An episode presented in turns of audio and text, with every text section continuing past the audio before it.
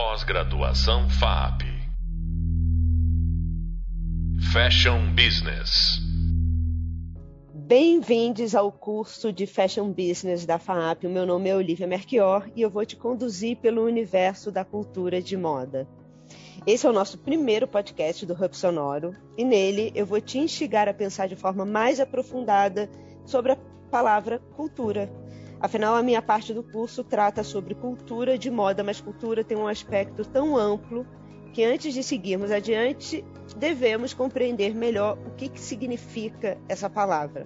A palavra cultura, quando a gente vai, que a gente usa tanto, mas a gente muitas vezes pensa muito pouco sobre ela. E eu fiquei bastante impressionada quando eu fui descobrir. Quem me conhece sabe que eu adoro é, né, procurar a origem das palavras, trabalhar com a etimologia. E aí, quando eu fui procurar a cultura, eu encontrei três momentos dessa palavra que dizem muito sobre como que a gente se constitui também é, em termos sociais. O primeiro momento da palavra, que vem do latim, aparece com essa relação do solo, aquilo que se cultiva no solo, aquilo que você semeia, aquilo que faz com que um grupo de pessoas é, se mantenha em torno né, da, ali do, do campo cultivado, fertilizado para se alimentar.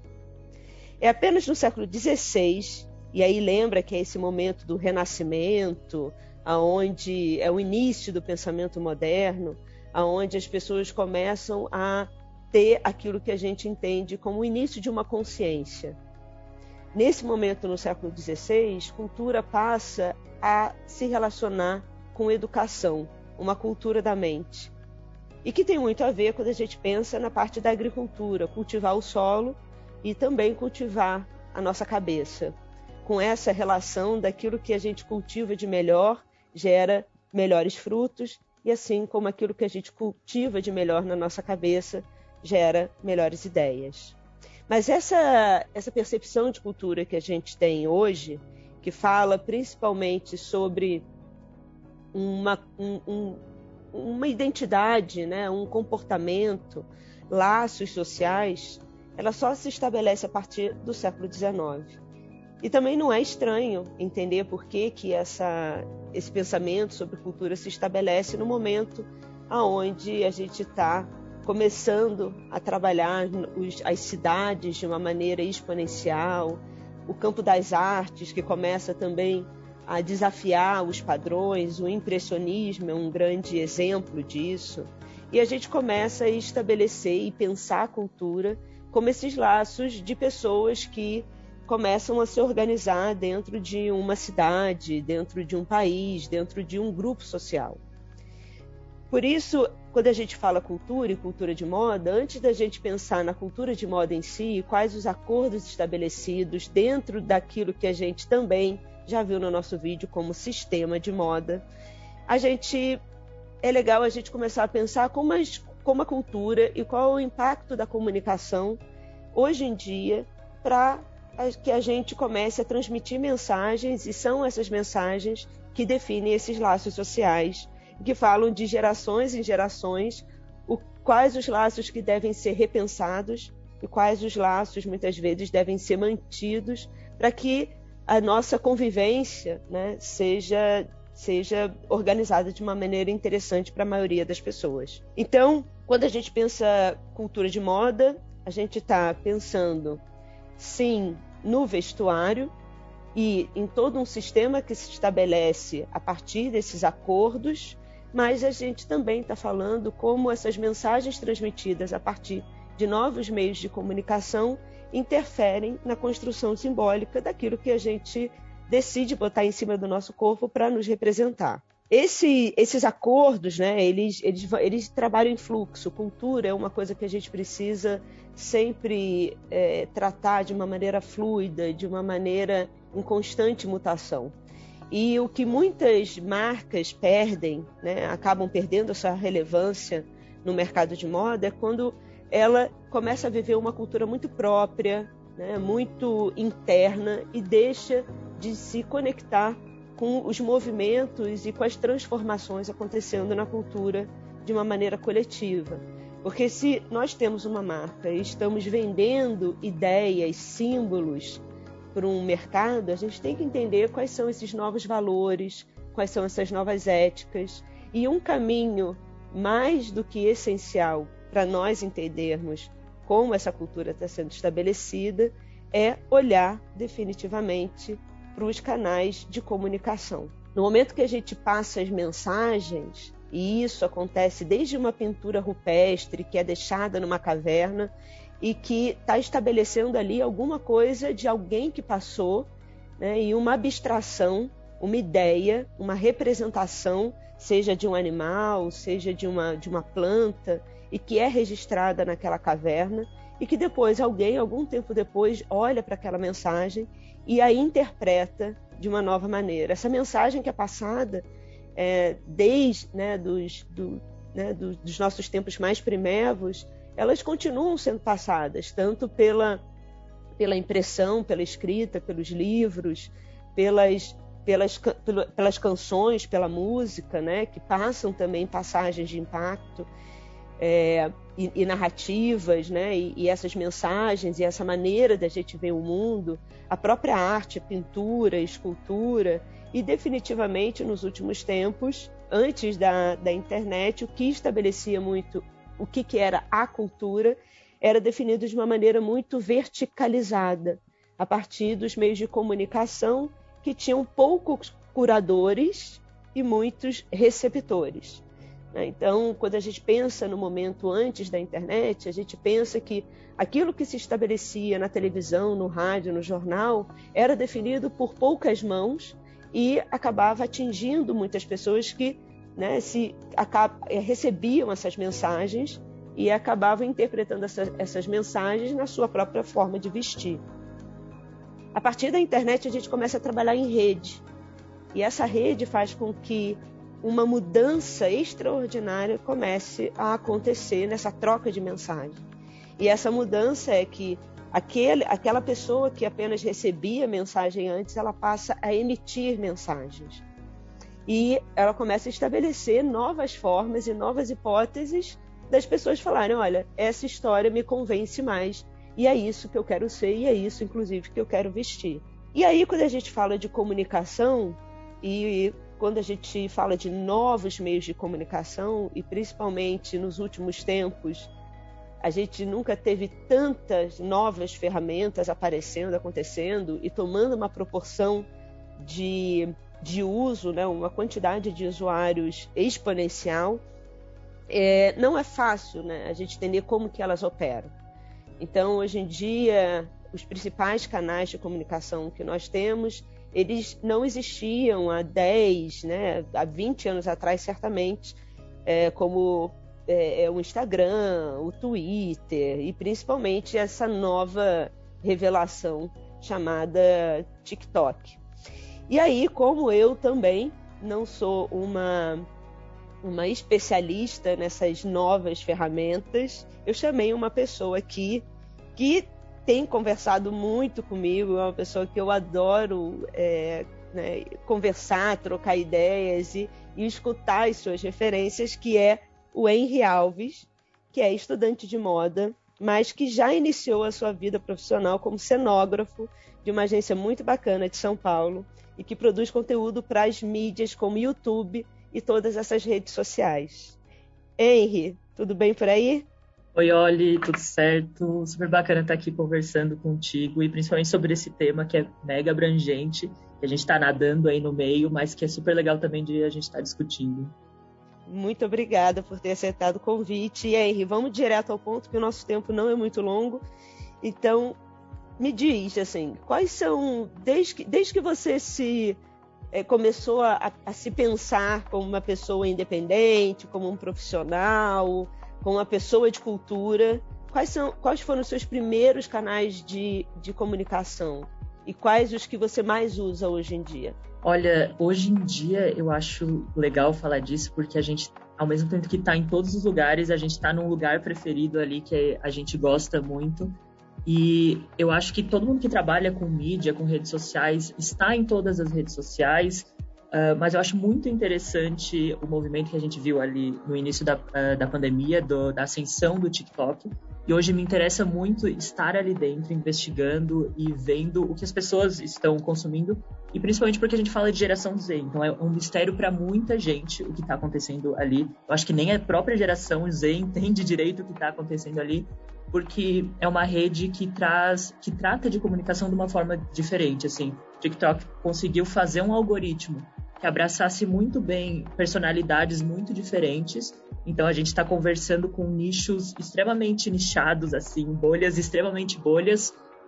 E é muito interessante ver isso porque o, o meu algoritmo do TikTok é diferente de todo mundo que está à minha volta. Chegam coisas muito diferentes e a gente costuma falar assim que o TikTok tem as bolhas que ele cria, que é tipo o fashion talk, o black talk, o quem gosta de fadas o quem gosta de garrafas pet, vai ter uh, essa bolha que vai que vai contemplar cada um e essa é a magia uh, da gente construir essa rede que já não é mais uma rede, né? É um fluxo constante porque as coisas se atualizam de uma forma muito rápida nas. Né? no TikTok principalmente, falando em redes, mas principalmente no TikTok. E eu vejo isso muito é, batendo e interferindo no, em, na dinâmica cultural que a gente vive hoje, de tendências de moda que surgem só lá dentro, que vivem só lá dentro, tendências de moda que surgem lá dentro, que estouram a bolha e co que começam a fazer barulho fora, ou, ou tendências de moda que não chegam lá dentro, ou não chegam em certas bolhas que estão lá dentro, assim. Então, não é nada fácil a gente entender esses fluxos, porque eles estão se criando a cada dia mais, e eu acho que, enquanto rede social, é uma rede muito, muito interessante para a gente entender o que vai vir daqui para frente, assim. O que, que te, te, encanta na construção da mensagem, da narrativa? O que, que você acha que é tão encantador no TikTok que é diferente, por exemplo, de um Stories do Instagram? Eu acho que é, a grande diferença lá é o público majoritário que está lá são pessoas muito novas e que se construíram já dentro dessas redes e eu, sei, eu costumo dizer que ela, os avatares que elas constroem para viver lá dentro são muito diferentes dos avatares que elas constroem para viver no Instagram, principalmente assim. Eu acho que essa é uma, é uma comparação bem direta e hoje a gente vê o Instagram não, não, gostaria de dizer isso, mas assim, o Instagram lutando para sobreviver, assim, cara, vou ter que fazer isso para me tornar relevante. Enquanto o TikTok está inventando coisas uh, e se tornando relevante por essas inovações, assim, e o Instagram correndo atrás porque, porque ele entendeu a necessidade das pessoas que estão lá dentro. Mas eu acho que o, o principal que me encanta lá dentro é as pessoas uh, não se vestirem tanto, sabe? Não criarem tantas camadas nos seus avatares para se proteger ou para que elas possam se projetar para as pessoas que estão vendo. Eu acho que as pessoas são um pouco mais reais lá, apesar de existirem mil camadas de filtros que a gente conhece, que a gente não é a pessoa que a gente é no mundo real e a pessoa que a gente é no mundo virtual. Mas eu acho que lá as pessoas têm um pouco menos de medo de serem julgadas por saberem quem está lá dentro. Assim, não tem tio, não tem vó, agora está começando a ter. Mas talvez sejam os tios e as vós descoladonas que vão entender um pouco da ironia, do deboche e do jeito que eles estão falando lá dentro. E você acha que, de uma maneira geral, por exemplo, você trabalha né, numa agência super bacana aqui em São Paulo, focada principalmente nessas redes, nas mídias sociais, nesse tipo de conteúdo. Você acha que, de uma maneira geral, as marcas já entenderam que mensagem é essa, que desejo é esse que o TikTok é, traz e se torna tão relevante para as novas gerações? Principalmente as marcas de moda, que é, né, que é nosso foco aqui. Uhum. Eu acho que as, mo que as modas, não, desculpa eu acho que as marcas estão penando muito para entender ainda e existem poucas marcas que conseguiram entrar no TikTok sem pegar o que fazer para o Instagram e carregar para o TikTok. Tem, é, eu acho que poucas marcas entenderam esse fluxo do, é, do app e a gente normalmente consegue ver é, quando essas marcas dão certo lá dentro, quando essa publi que eles fizeram lá dentro, esse conteúdo que eles criaram lá, sai de lá e vira algo, nossa, olha que extraordinário o que marca X fez, sabe? Porque é muito fácil a gente replicar o conteúdo que está fazendo em outras redes sociais, levar para o TikTok, jogar lá e ver, ver quem assiste, ver se vai dar certo. Uh, mas é muito difícil pensar é, em uma ação, em uma ação de marca mesmo, que seja nativa da rede. Eu acho que as marcas que conseguem ter essa, que conseguem ter essa maestria, elas dão muito certo. E elas, na verdade, normalmente elas não constroem isso. É a comunidade delas que, que acaba construindo para elas tudo isso e elas conseguem surfar nessa onda. Não é criando um vídeo uh, com um super criador de lá mostrando o produto que vai dar certo. Normalmente vai ser algo que a marca nunca imaginou, mas que virou uma bobagem. E sempre é isso, assim, sempre parte de uma bobagem que alguém fez e que vai se tornar dali uma trend, vai se espalhar e furar a bolha, inclusive, da marca. É, isso que você trouxe, tem dois pontos aqui muito interessantes. É, primeiro, quando você fala dessa apropriação da própria comunidade em pegar alguma coisa que a marca muitas vezes é, no passado queria ter um controle total, né? As marcas ficaram, ficavam desesperadas se alguém pegasse um conteúdo delas e repostasse ou começasse a subverter, né, e reorganizar e fazer brincadeiras. Isso dava inclusive processo. Hoje é quase com isso é a melhor coisa que pode acontecer com a marca, né? Ela viralizar e na verdade muitas vezes virando até chacota, né? Virando até, né, assim, é, memes, mas que são acabam sendo muito positivos para a própria marca, né? Sim, eu, eu acho que a gente tem a Balenciaga como um grande case ali que entendeu que ela precisa apenas fazer barulho. Não importa que barulho é esse, mas se ela fizer barulho, ela vai estar tá, é, com o nome dela aparecendo por bem, por mal, seja em chacota, seja uh, em pessoas falando bem, mas é, gerar discussão ali dentro. E a própria plataforma, assim, o TikTok retroalimenta esse barulho de uma forma muito inteligente. Então, é aprender e saber como usar é, esse buzz que a plataforma vai gerar em si, junto com a comunidade. Eu acho que eu fui muito cringe agora, falando chacota. Tudo bem, a gente pode achar uma outra, uma outra palavra para isso, mas eu acho que define otimamente. Henry, passa muito rápido, tá vendo? Eu queria, né? Você sabe, gente, vocês têm que sentar com a gente para sentar para numa mesa, porque a conversa é interminável. Mas eu queria te agradecer imensamente e dizer que eu acho que para as marcas o principal é manter a escuta. Né? Eu acho que o que pode acontecer de pior para uma marca é ela se fechar em verdades absolutas, em coisas que deram certo no passado e deixar de se encantar pelas novas redes sociais. O que eu vejo muitas marcas é logo no início tendo uma reação muito negativa, né? Falando: "Ah, não, mas aquilo ali é só bobagem". Talvez seja exatamente um novo ethos de uma época é, e a bobagem não seja apenas por bobagem, mas que seja algo que seja uma nova demanda, né? uma nova vontade ou até uma resistência ao que está acontecendo. Então, manter os ouvidos abertos para as marcas de moda é essencial para a gente entender construção de cultura. Sim, sim. Ah, eu queria continuar falando aqui por muito tempo sobre. Eu acho que tem muito para discorrer sobre isso, principalmente falando em redes sociais, que a gente falou aqui, ó, só do TikTok e o Twitter e só. o Instagram, como é que a gente age lá. Mas eu acho que é bem isso, é, é se manter atento e se deixar levar também. Não ter, não ter muito medo de, do, de velhos parâmetros ou de tomarem conta da minha narrativa. Às vezes a narrativa que as pessoas vão construir sobre a sua marca é muito mais interessante do que estava na tua cabeça para ser construída de uma forma perfeitinha, assim. Exato. Henry, muito obrigada de novo. E Imagina. pessoal, chegamos ao final do nosso podcast de hoje. Eu espero que você comece a ler e ouvir a palavra cultura de uma outra maneira a partir de agora. E no nosso próximo podcast, nós vamos entender mais profundamente o significado de outra palavra, moda. E o ponto principal desse módulo é compreender a moda como um sistema e que esse sistema é constituído por culturas, culturas diversas é, e que de tempos em tempos essas culturas se renovam, é, tem novos acordos, novos protocolos e essa é a beleza né, do, de, né, da vida, né, da, da, construção daquilo que a gente entende como cultura.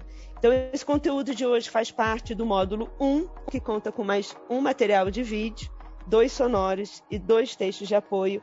E eu ainda sugiro o livro Ensaio sobre Moda, Arte e Globalização Cultural, da Diane Crane, e o filme Versailles, O Sonho de um Rei, para a gente entender como que essa moda começa a se estabelecer e essas renovações de narrativas começam lá atrás, junto com a palavra cultura relacionada à nossa cabeça. Então dá uma olhada lá no Rei Sol, Luís XIV. E hoje é, o mais importante que eu gostaria que você lembrasse daqui é que cultura é algo fluido, em fluxo. Então, não tente encarcerá-la em nenhum lugar. Aproveite exatamente essa constância e mudança. Um beijo e até breve. Tchau, Henry. Tchau, Oli. Obrigado. Pós-graduação FAP. Fashion Business.